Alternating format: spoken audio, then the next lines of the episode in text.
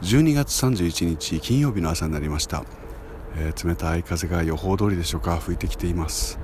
えー、ただ冬至を過ぎたからかあるいはちょっと時間が遅いからなのか東の空がどんどん明るくなっていくのを今見ています。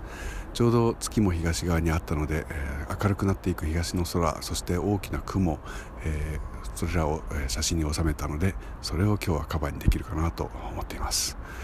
1月の15日に思い立って毎日少しずつでもいいから喋ってみようと思って始めてきましたけどあと半月で、えー、丸1年になります、えー、丸1年経ったらどれぐらいの成果があるのかなと楽しみにしていましたけれどもその後のことも、えー、どうしようかな。ここからいろんなことに派生していきましたけれども、